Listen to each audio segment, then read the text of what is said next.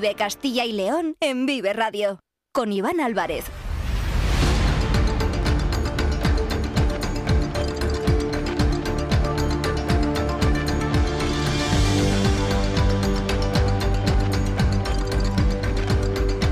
Son las dos y cuarto de la tarde, seguimos en directo en la sintonía de Vive Castilla y León. Tenemos 45 minutos más por delante hasta las 3 en punto para seguir hablando de Castilla y León, de todas esas noticias, de todos esos asuntos que lógicamente merecen la pena contar en esta sintonía, en la sintonía de Vive Radio. Durante el primer tramo hemos hecho una mención especial al Día Mundial de la Radio, hemos hablado nada más y nada menos que con Javier Ares, una de las voces míticas del eh, periodismo español, zamorano de Villamayor de Campos de nacimiento, vallisoletano de adopción y que luego lógicamente ha llevado su voz por todo el mundo, sobre todo con las hazañas deportivas. Hemos estado también en Ponferrada, en el Museo de la Radio, Luis del Olmo, y hemos dado voz también a nuestro técnico de sonido, Ángel de Jesús, el que hace posible que todo esto suene cada día de manera perfecta. Ahora tenemos muchos más minutos por delante, como decimos hasta las 3, para hablar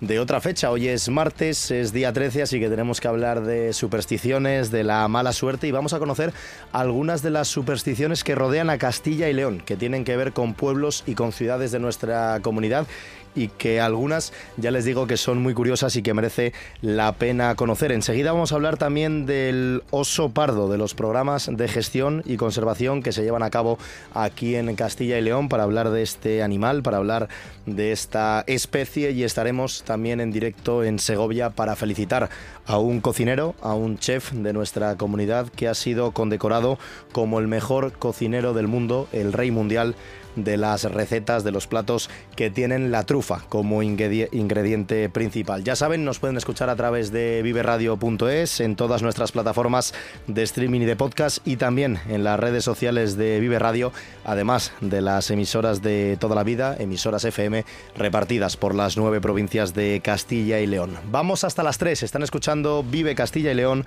con el sonido perfecto de nuestro técnico Ángel de Jesús.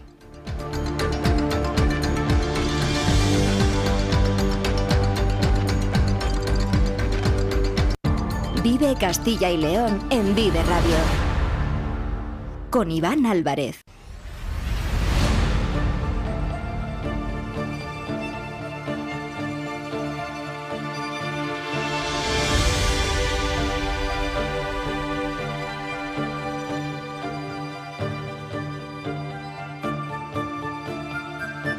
Vamos a hablar, como les decía, del oso pardo, porque esta especie es uno de los animales más representativos de nuestra comunidad, de Castilla y León. Lo asociamos generalmente con la montaña palentina y con la montaña leonesa en las zonas de la cordillera cantábrica. Son muchos años de estudio del comportamiento del oso pardo para conocer pues mucho más sobre esta especie a través de sus etapas de hibernación, su comida, sus incursiones hacia algunas de estas poblaciones de montaña. En el último estudio, la agencia Reuters, esta agencia reconocida a nivel internacional, ha publicado un amplio reportaje sobre los trabajos desarrollados por la Junta de Castilla y León sobre el oso pardo, fundamentalmente centrados en las medidas para avanzar en la coexistencia del oso con las actividades humanas a través del programa de captura y radiomarcaje del oso pardo en la comunidad y las medidas de condicionamiento de la especie. Vamos a conocer un poquito mejor que, en qué consiste este estudio, en qué consiste todos estos programas de gestión y conservación del oso pardo en Castilla y León. Y lo hacemos con el jefe de Servicio de Espacios Naturales, Flora y Fauna, David Cubero. ¿Qué tal? Muy buenas tardes. ¿Qué tal? Muy buenas tardes. Bueno, cuéntanos en qué consiste exactamente este programa de gestión y conservación del oso pardo desarrollado por la Junta, que incluso tiene un alcance a nivel internacional por la agencia Reuters. Bueno, pues sí, eh, la verdad que es el resultado de muchos años de, trabajo por parte de, la Junta de Castilla y León, por los equipos técnicos, agentes medioambientales, celadores y patrullas OSO. Y bueno, pues la agencia Reuters pues, se ha fijado en este, en este proyecto, nos ha acompañado durante estos años y, son medidas, eh, entre otras muchas, para avanzar, como muy bien indicabas, en la, en la coexistencia, tener información en tiempo real de por dónde se mueven determinados ejemplares, eh, para evitar problemas de habituación, de entrada a los pueblos y de esta manera pues eh, seguir eh, teniendo esta especie una especie emblemática que no genere problemas y si los puede llegar a generar poder actuar de forma rápida y precisa. Ese es un poquito el ejemplo de, de los trabajos que venimos haciendo durante las últimas décadas y fundamentalmente estos últimos años. Porque ¿cuál es la situación actual del oso pardo en Castilla y León?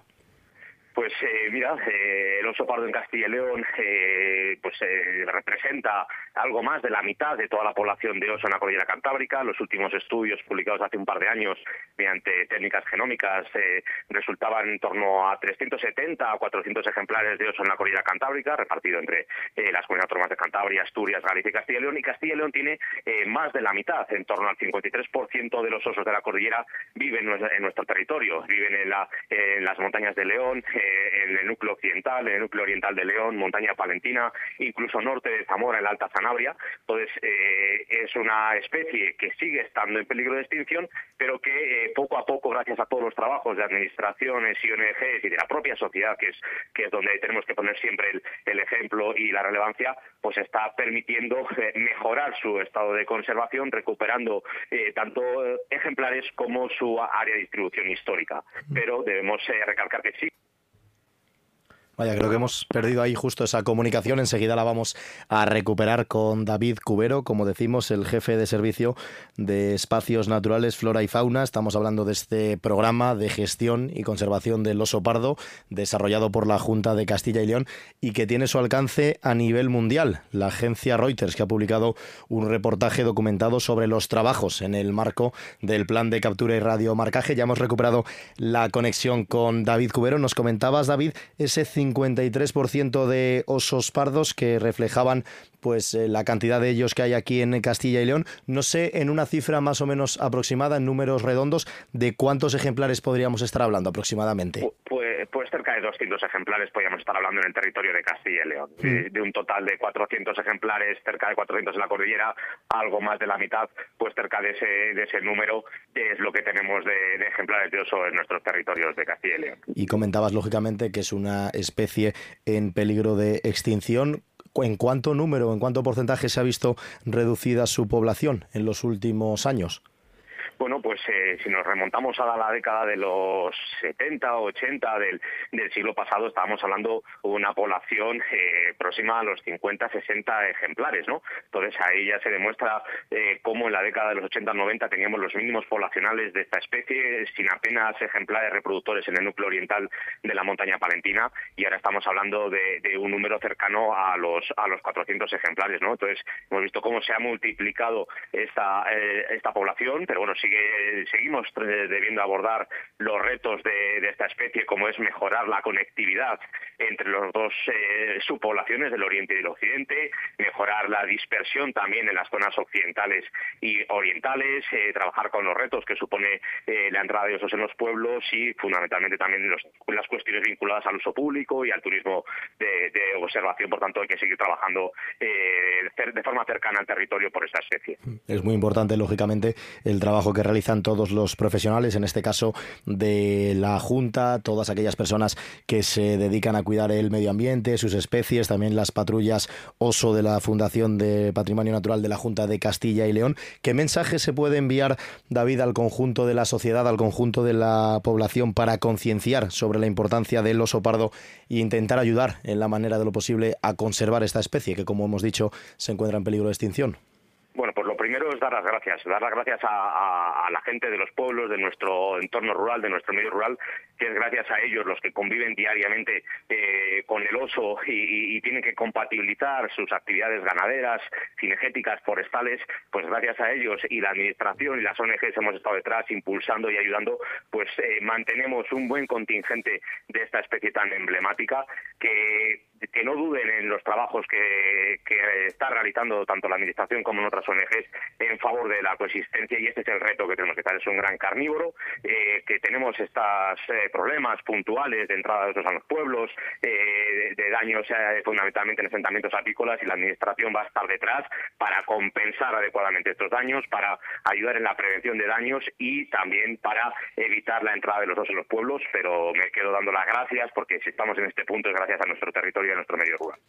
Hemos hablado del oso, eh, comentabas, ¿no? Esa situación de, las, de los habitantes, sobre todo de estas poblaciones de montaña que tienen que lidiar, si algunas veces, por ejemplo, los osos se pueden acercar hacia las poblaciones o directamente también hacia las explotaciones eh, ganaderas. Estamos viviendo también en Castilla y León una situación, ¿no? Con el lobo, que pues esa situación que se está luchando también por parte de la Junta contra el gobierno de España y sobre todo también con esas leyes que llegan desde Bruselas sobre la situación de protección al lobo que afecta también directamente a esos ganaderos de, Castilla y León. En el caso del oso, no sé si eh, recogéis muchos avisos o muchas denuncias en el caso de que los osos se acerquen a las poblaciones o que ataquen directamente, como decimos, a, pues al ganado, a las ganaderías y demás, o en este caso es una situación mucho más tranquila, mucho más calmada que en comparación con el lobo. Eh, la situación no es comparable, eh, no, es, no es comparable en España, luego en otros lugares de Europa y del mundo, con otras poblaciones, pues pueden llegar a ser un problema eh, ya de mayor importancia con accidentes hacia las propias personas y, con, bueno, pues, con desgracias como las que hemos vivido de forma puntual en la cordillera, fundamentalmente a, a, accidentes o, cargas por encuentros fortuitos. En cuanto al ganado, pues desde luego queda muy lejos de los daños eh, que tiene el lobo. Fundamentalmente son daños a asentamientos apícolas puntualmente y, insisto, de forma puntual a, ganado menor, fundamentalmente ovino y caprino. Y las entradas a los pueblos que, pues lógicamente, por la mejora de la conservación, de esta conservación de la especie y sobre todo asociado a recursos tróficos como son las huertas y los frutales, pues en los últimos años estamos observando esta, esta aproximación. Tenemos un, eh, un protocolo establecido con el 112 eh, para eh, realizar este aviso temprano por cualquier persona eh, que observe un oso en un entorno urbano o periurbano y damos de forma inmediata traslado al equipo de las patrullas oso, al equipo de los agentes medioambientales para que se personen en la zona y realicen medidas de condicionamiento negativo. Es eh, fundamental este mensaje, el aviso temprano para reducir la habituación porque si los ejemplares se habitúan entonces ya es difícil corregirlo, pero actuando de forma temprana a través de este protocolo que tenemos establecido con el 1.2 somos capaces eh, de, reducir estos problemas de habitación. Son estos los retos, digamos, a los que nos estamos enfrentando, eh, asentamientos apícolas, pero compensando adecuadamente y financiando medidas de, prevención y los otros de los entornos urbanos a través de los equipos especializados. Queríamos aprovechar para conocer la situación del oso pardo aquí en Castilla y León. Nos lo comenta a la perfección David Cubero. El 53% de esos ejemplares de oso pardo que se registran en la cordillera cantábrica están en las montañas de Castilla y León, unos 400 ejemplares aproximadamente. Y aprovechando que la agencia Reuters se ha hecho eco y ha publicado a nivel internacional un amplio reportaje sobre los trabajos desarrollados por la Junta sobre el oso pardo, todas estas eh, medidas, programas de gestión y de conservación de una especie tan importante en nuestra comunidad como es el oso pardo y por eso hay que poner en valor el trabajo que realizan todos los profesionales, como es el caso de David Cubero, jefe de servicio de los espacios naturales de fauna y flora en la Junta de Castilla y León. David Cubero, muchísimas gracias y un fuerte abrazo. Gracias a vosotros, un saludo. En Vive Radio escuchamos lo que pasa a nuestro alrededor y te lo contamos. Para informarte, para entretenerte, para emocionarte. Con las voces más locales y los protagonistas más cercanos. Vive tu ciudad, tu provincia. Vive su cultura, su música, su actualidad, su deporte, sus gentes. Vive lo tuyo. Vive tu radio. Vive Radio. Vive Castilla y León en Vive Radio con Iván Álvarez.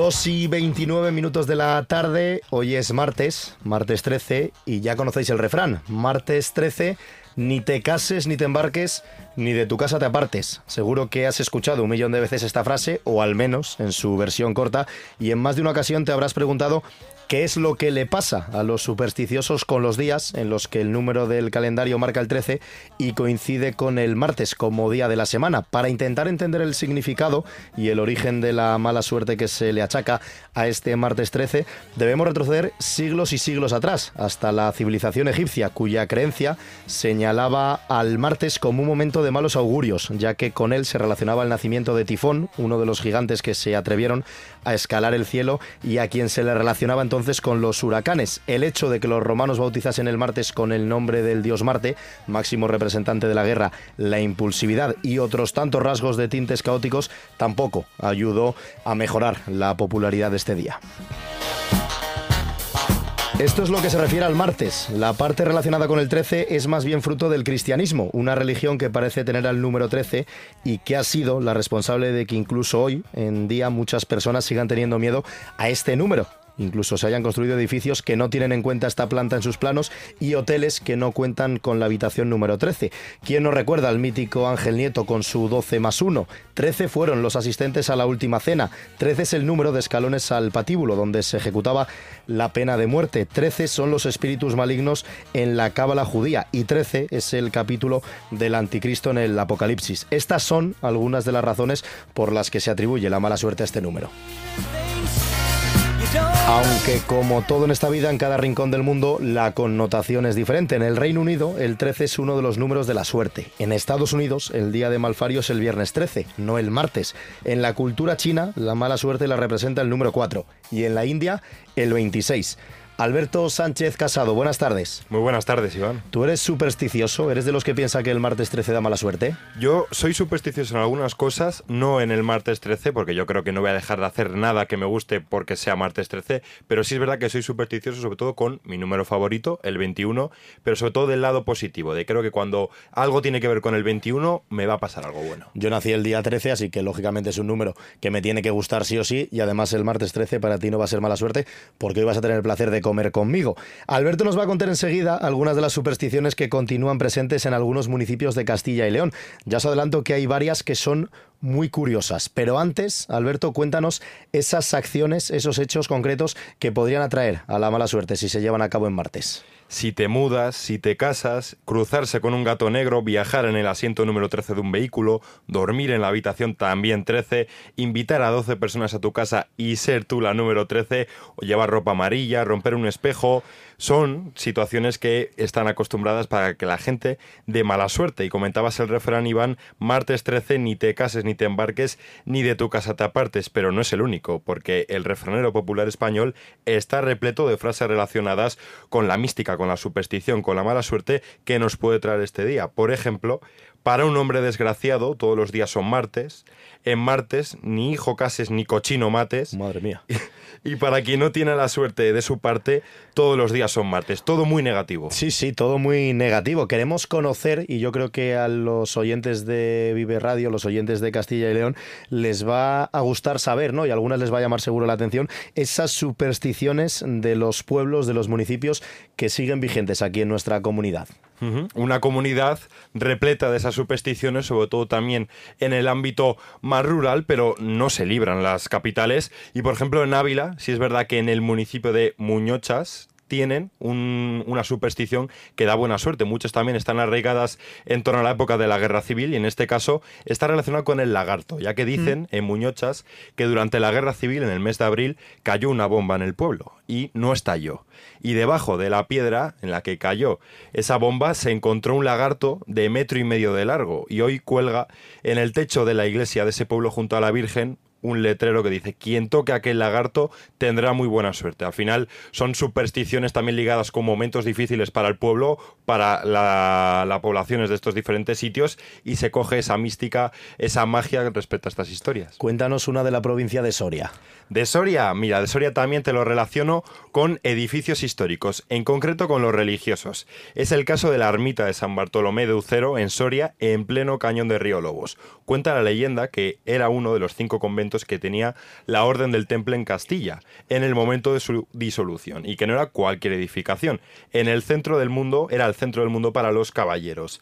Y desde esta ermita de San Bartolomé hasta los cabos de Creus, al este de Finisterra, en La Coruña, también cuentan estas eh, voces que mm, al apóstol Santiago le relacionaban con que se bajó de su caballo cuando estaba montado, saltó de lo alto del cañón del río Lobos y eh, los, cascos, los cascos del corcel dejaron sus huellas sobre la piedra. Entonces, si vas a esa piedra, puedes ver supuestamente los cascos de ese corcel del apóstol Santiago también con esa mística religiosa relacionada. La gente se agarra a estos hechos históricos, a estos sucesos que pasaron años y años atrás, pero que se siguen manteniendo hoy en día. Vamos a seguir con ese repaso, pero antes queremos escuchar a lo que piensa la gente de la calle. Hemos salido en Castilla y León, en diferentes eh, ciudades, para conocer qué opina la gente sobre el martes 13 y si tienen algún tipo de superstición.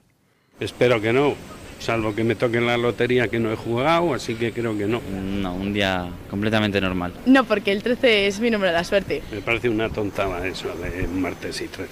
Como si es 14, me da lo mismo. No, no, no, no. No lo, no lo sabía siquiera. Porque es mi cumpleaños, entonces no creo que el 13 es mala suerte. Si me toca la lotería, sí, si no, no. Pero mi número de la suerte no es el 13, es el 36. Sí, bastante.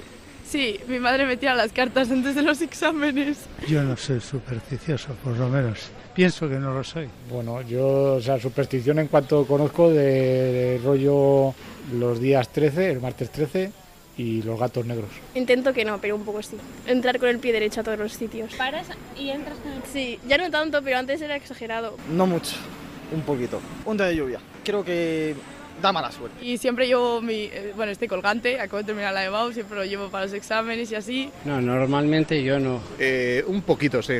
Bueno, como mi madre es muy supersticiosa, siempre yo he visto en mi casa que si se caía la sal se tiraba para atrás y yo veo que se cae la sal, digo, yo no soy supersticioso, pero por si acaso... No soy supersticioso, no. Bueno, yo no creo en la mala suerte, yo creo en la buena suerte y... Esto es lo que opinan los ciudadanos y las ciudadanas de Castilla y León, pero queremos conocer más supersticiones que tienen que ver con los pueblos y los municipios de nuestra comunidad. Por ejemplo, Alberto, en la provincia de Valladolid. En este caso, en la ciudad, la, eh, la mística más famosa también que tiene la ciudad es sobre todo en el ámbito universitario. También con los leones de la Plaza de la Universidad, que está el mito, esa superstición de que si cuentas los leones que hay en esa Plaza de la Universidad enfrente a derecho, eh, no apruebas ninguna asignatura. Entonces, esta superstición llega a tal punto de que ni los propios estudiantes lo terminan por contar con miedo a suspender. Eso es en Valladolid, es muy interesante, sobre todo relacionado también con los estudiantes y esa Plaza de los Leones. Ahora nos vamos también a la provincia de Salamanca. En Salamanca, también ligado a esa creencia universitaria, está, por supuesto, la rana de la Mm, catedral. Que, si- que si vas a ver la catedral de Salamanca, tienes que buscar esa rana encima de una calavera que te va a aportar la suerte. No es tan difícil encontrarla, ¿eh? ¿Tú la has encontrado? Yo creo que sí que la he encontrado. Cuando fui, la busqué, pero es verdad que ves a gente que va directamente solo para encontrarla, para tener buena suerte. Sí, sí, Yo, de hecho, cuando he ido a Salamanca la, la he buscado con esa mística, como bien dices, de la mala suerte. Y vamos a terminar este repaso, por ejemplo, en la provincia de Palencia. En Palencia, estas creencias, esta superstición se liga más a lo, a lo fantasma, igual a lo más relacionado con los aliens, porque, por ejemplo, con el Cristo del Otero siempre ha habido mucha mística también con por qué tiene esos ojos. ¿Por qué, eh, es, a- por qué es tan alto? No sé, Mm. es como que hay mucho desconocimiento en torno a esa figura. Unos, un desconocimiento que también contribuyó, por ejemplo, Iker Jiménez en el programa de Cuarto Milenio, que dijo que podía haber alguna creencia en torno a los aliens con el Cristo del Otero. Vaya, pues esas son algunas de las supersticiones que tienen lugar aquí, en los pueblos, en las ciudades de Castilla y León, relacionado con este martes 13. Hemos salido a la calle, pero también le hemos preguntado a nuestros compañeros, por ejemplo, Diego Rivera, ¿tú eres supersticioso? Pues yo, Iván, la verdad es que no, no tengo ningún tipo de superstición. Sinceramente que en ese aspecto no sé si te voy a dar mucho juego, porque no soy una de esas personas que eh, está pendiente, pues eso, como es el día de hoy, de si es eh, martes y 13, de si es viernes 13, que en algunas fases, en algunos momentos también se habla de, ese viernes 13, eh, de los gatos negros. No, yo la verdad es que en ese sentido no miro mucho ese tipo de circunstancias.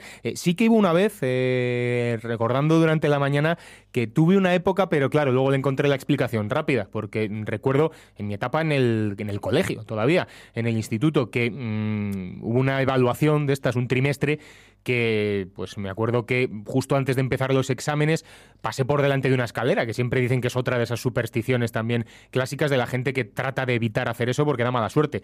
Bueno, pues yo pasé por debajo de una, eh, no sé por qué se me quedó y esa evaluación en concreto me fue horrible.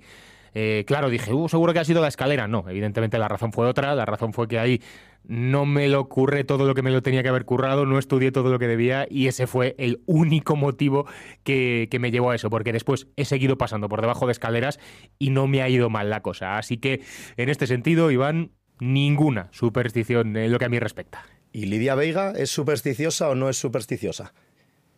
Pues yo no me considero supersticiosa para casi nada. Solo hay una cosa que no me gusta, pero no sé si entra dentro de las supersticiones, que son los años impares no me gustan y a lo largo de mi vida me van demostrando que son los años en los que me pasan cosas más feas. Entonces, no hacen nada para que me gusten, pero no sé si lo podría considerar como una superstición. Creo que no soy supersticiosa porque no me dejo serlo. Si veo un gato negro, mm, para nada lo pienso. Si se cae la sal, todas esas cosas, no me dejo ser supersticiosa. O sea, digo, ah, no pasa nada, no pasa nada, ah, no pasa nada.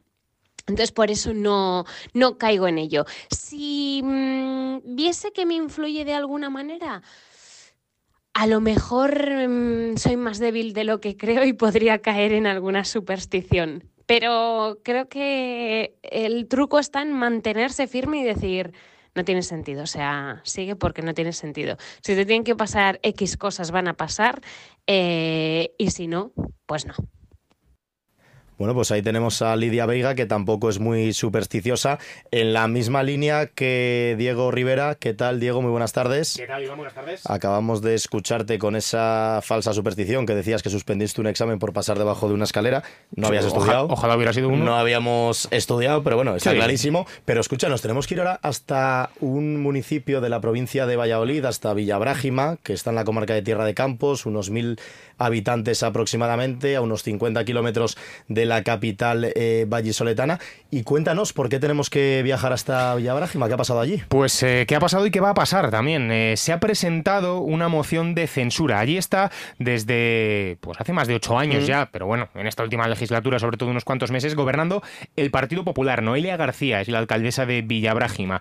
Tenía cuatro, cuatro concejales en el ayuntamiento. Pues bien, los tres del Partido Socialista y dos de Vox, ojo, PSOE y Vox, han eh, firmado una moción de censura para desalojar al Partido Popular de la alcaldía cuanto menos curioso. Esto además ha levantado reacciones. Desde el PSOE ya eh, se ha eh, expulsado del partido a estas tres personas por pactar con Vox, algo que consideran eh, inadmisible. Y el próximo 21 de febrero, es decir, el próximo miércoles, va a tener lugar ese pleno para llevar a cabo la moción y que uno de los concejales de Vox, presumiblemente, sea el nuevo alcalde de Villabrágima. hoy en Vive Valladolid hemos hablado con Noelia García, con la alcaldesa, y explicaba, en primer lugar, los motivos que alegan desde PSOE y Vox les han llevado a tomar esta decisión? Pues los motivos que alegan son discrepancias, discrepancias con el equipo de gobierno. A ver, el tema es que nosotros eh, llevamos ocho años, yo llevo, esta es mi tercera legislatura, llevo luchando por una residencia y en la pasada legislatura hicimos un proyecto para llevar a cabo esta residencia.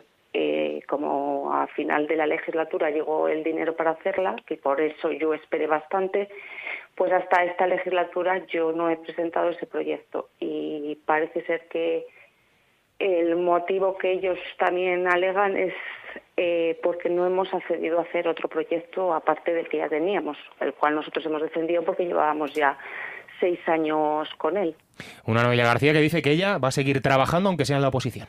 Yo voy a seguir eh, en la oposición, eh, voy a a hacer la oposición que tenga que hacer y bueno, yo fui la elegida en las urnas porque hubo una gran diferencia entre de votos entre unos y otros y voy a representar a, mi partido y bueno y a todos los vecinos que me están dando su apoyo durante estos días de, de varios, o sea, de todos los partidos, no solo del mío.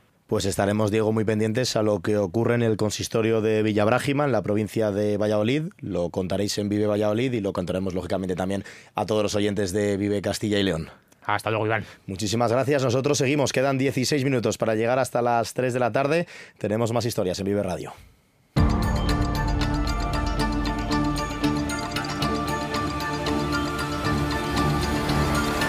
Vive Castilla y León en Vive Radio con Iván Álvarez.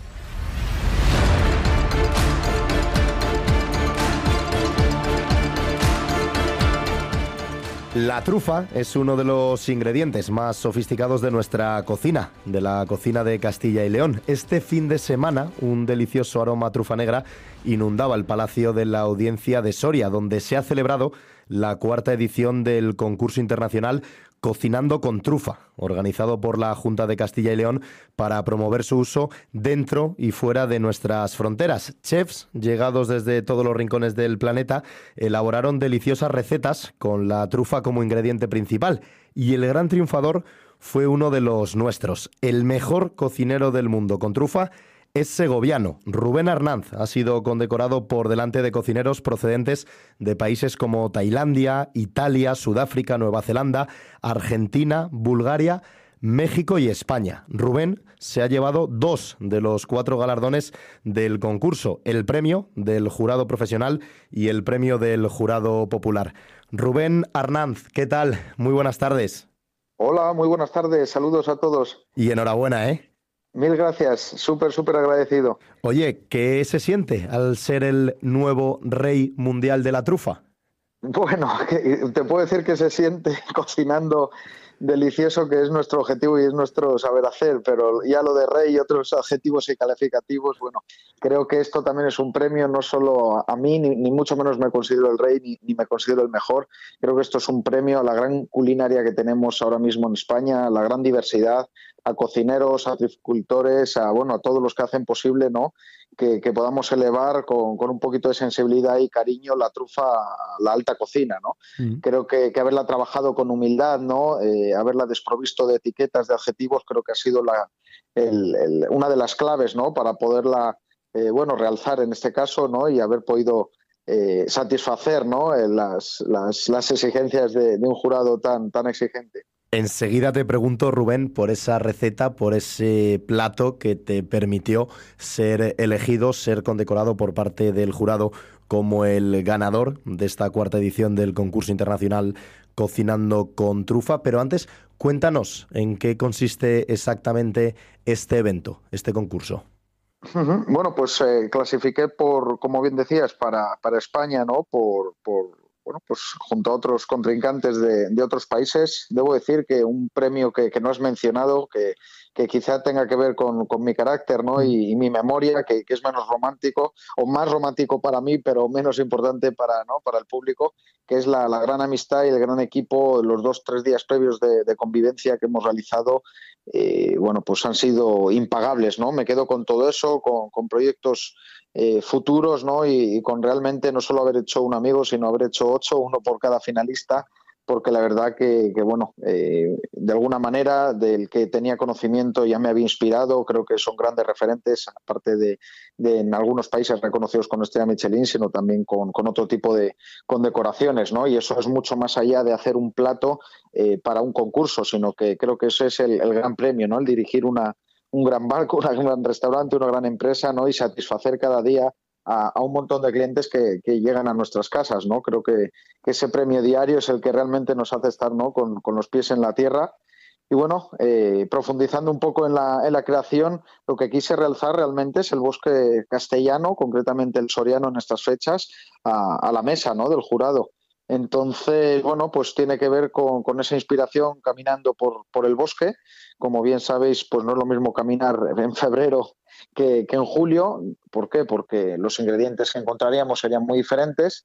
Y bueno, eh, de manera natural, eh, históricamente ya saben que, el cerdo y la jabalí han sido, bueno, pues los dos únicos animales, ¿no? Que caminaban por, por el bosque y eh, a través del, del aroma eh, liberado por la trufa, bueno, pues escarbaban y, bajo tierra encontraban ese preciado tesoro, ¿no? Para saciar su, apetito.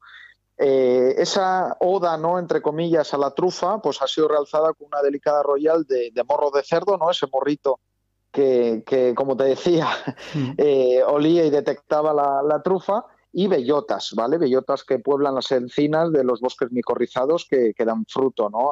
Que, perdona, que hacen posible que, la, que favorezcan el clima para que la, trufa nazca. ¿no? Entonces, esos tres elementos, eh, trufa, eh, morro ibérico y bellota, han sido los tres elementos en los cuales he partido ¿no? para, para, para realmente bueno, pues, eh, componer esa creación. Tuvimos muy poquitos días, la verdad que poco más de dos semanas, pero bueno, tuve, lo tuve claro desde el primer segundo, tuve claro el concepto ¿no? y la ejecución entonces ya solo, solo se trataba de realzarlo y bueno, esperar al veredicto final que, bueno, pues más contento no pudo hacerme, la verdad.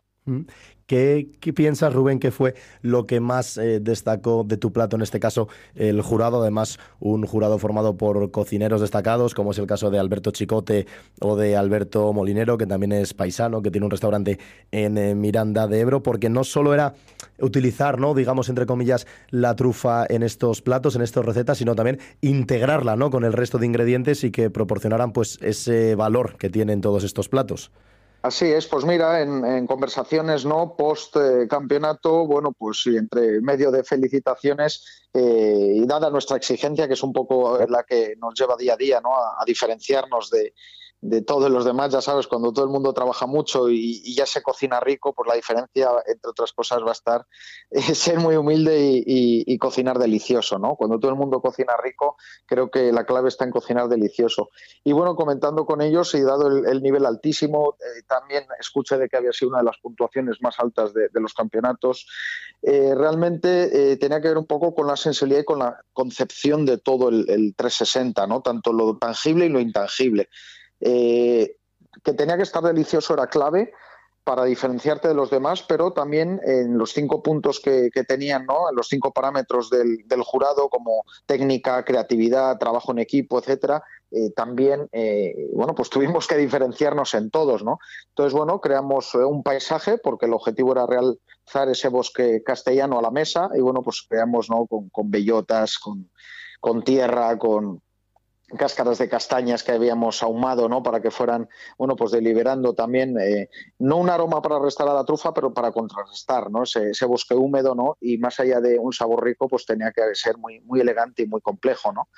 Eh, y aprovechamos también para, ahora que lo digo, no lo podéis ver, pero bueno, eh, entregamos a cada miembro del jurado eh, un pequeño documento con lo que te he comentado, ¿no? No hablábamos de ingredientes porque es obvio, ¿no? Que lo rezaba el cartelero, ¿no? En la cartelera del, campeonato, eh, pero realmente esa inspiración eh, una frase muy, muy bonita ¿no? que leí en el Principito de, que lo esencial es invisible a los ojos. Lo que les quise transmitir es que visualmente no la iban a ver, ¿no? como tampoco la ve el cerdo cuando va caminando, pero realmente eh, iban a encontrar muchos matices, mucha elegancia y mucha complejidad a raíz de, cinco elaboraciones distintas. ¿no? Eso es un poco lo que les transmití. Y la impresión, además de, un plástico ¿no? donde volvíamos la trufa, han sido eh, realmente, podría ser chocante, pero la idea es que lo hemos hecho eh, reciclando eh, papel, eh, plásticos, papel y residuos que, encontramos en los bosques castellanos, ¿no? Lo cual, bueno, pues plasmamos, como digo, una coherencia muy, muy, muy detallada y minuciosa, no solo con lo que se come, sino que también con lo que no se come. Qué bueno, además con todos esos ingredientes de nuestra cocina, de nuestros bosques, de Castilla y León, que además tenemos que destacar que también se celebran diferentes eh, ferias en nuestra comunidad. Hemos tenido, por ejemplo, la Feria de la Trufa Negra de Burgos. Próximamente, el 17 y el 18 de febrero, se va a celebrar la vigésimo primera edición de la Feria de la Trufa de Soria, que tendrá lugar en Abejar. Eso también habla, lógicamente, pues de la importancia de este producto en nuestra cocina. Y quería aprovechar, Rubén, que estábamos hablando contigo, que es la hora de comer, que estamos en eh, Vive Radio, para que le contarás a los oyentes rápidamente, no sé, una receta casera de andar por casa, digamos, para hacer con trufa, que sea accesible a todos los oyentes y que podamos probarla.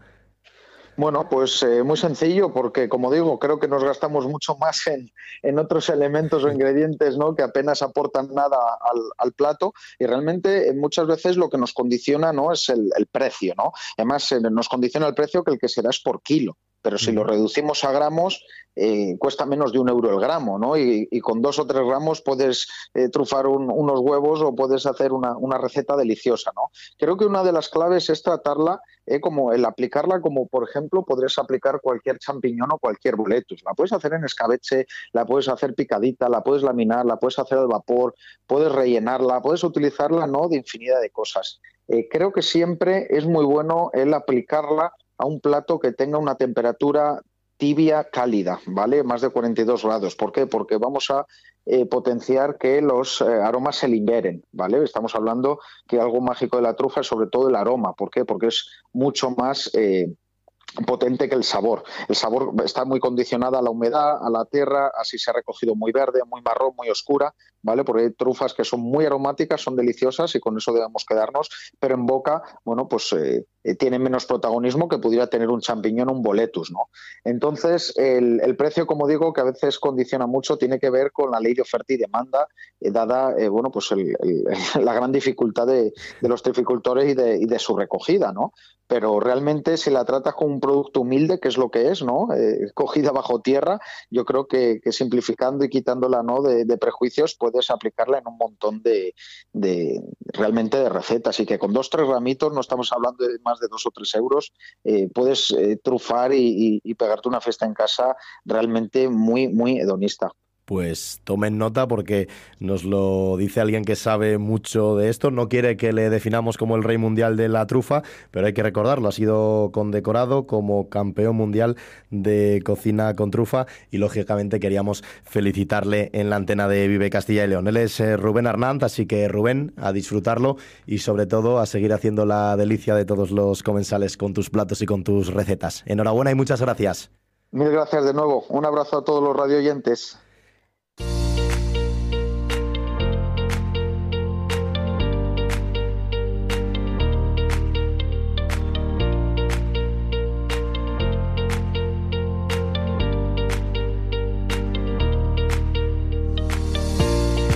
Nos despedimos como cada día en la sintonía de Vive Castilla y León con la información del tiempo, la previsión meteorológica. Daniel Angulo, compañero, buenas tardes.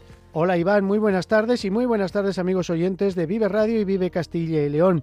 Bueno, hoy la característica principal es que mientras en gran parte de la comunidad, eh, en el oeste, en la mitad sur, estamos teniendo nubes bajas, muchas nieblas con las que hemos amanecido, en el nordeste, donde normalmente suele estar eh, nuboso, en el nordeste de Burgos sobre todo, pues allí están teniendo los cielos poco nubosos.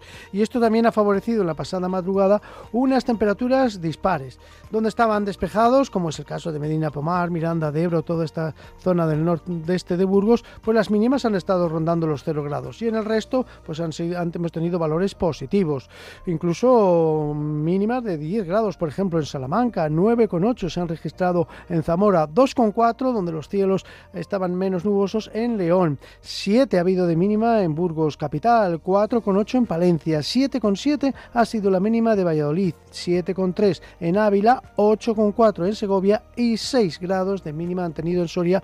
Como digo, en gran parte de la comunidad tenemos, hemos tenido a lo largo de la mañana mucha nubosidad de tipo bajo, nieblas, favorecida por la entrada de mm, ese aire húmedo del Atlántico, un aire húmedo que nos traen los vientos del suroeste. Es verdad que son vientos flojos, pero digo, sirven para traer ese aire húmedo, sirve para que se estanque la nubosidad en gran parte de la comunidad, excepto en el nordeste. Esta tarde vamos a seguir con nubosidad, poco vamos a ver el sol. Tendríamos que ir a la zona del noroeste, al Bierzo, allí sí que va a abrirse claros y los cielos se quedarán poco nubosos. Y también en el norte de Burgos, en el extremo norte, nordeste, donde los cielos también estarán despejados o poco nubosos. En el resto, como digo, vamos a continuar con estas nubes bajas y eso nos va a impedir ver el sol, aunque el ambiente va a ser suave, con máximas que van a estar sobre los 16, 17 grados. En el nordeste de Burgos, también por Ponferrada, van a alcanzar máximas de 17 grados y en el resto rondando los 14, 15 grados. Mañana, 14 de febrero, día de San Valentín, ya va a ser una jornada más soleada. También vamos a tener nieblas en la madrugada, sobre todo por el Valle del Duero, mitad sur de Palencia, provincia de Valladolid, norte de Ávila, Zamora, Salamanca, pero irán levantando las nieblas rápidamente en cuanto amanezca para quedar ya un día mañana soleado, con nubes altas, con cirros, nubes blanquecinas, sin más. Y mañana las temperaturas van a ser muy suaves. La máxima se espera en Salamanca, donde puede alcanzar los 19 grados. En Ávila tendrán una máxima de 15 grados, en Burgos y León, en Burgos es sobre 17, en León se van a quedar en 14 grados, Segovia se espera una máxima de 18, 16 en Soria, 18 también en Valladolid y en Zamora. Y las mínimas en ningún caso van a estar con valores positivos, van a estar entre 5 y 6 grados. Hoy pues hemos tenido mínima de 1 bajo cero en Aguilar de Campo. En el resto, como digo, pues han sido valores suaves. Así que nos espera un día de San Valentín bastante agradable. El jueves, sin embargo, llega cambios, llega un frente que nos dejará lluvias, pero eso ya hablaremos mañana. Buena tarde a todos.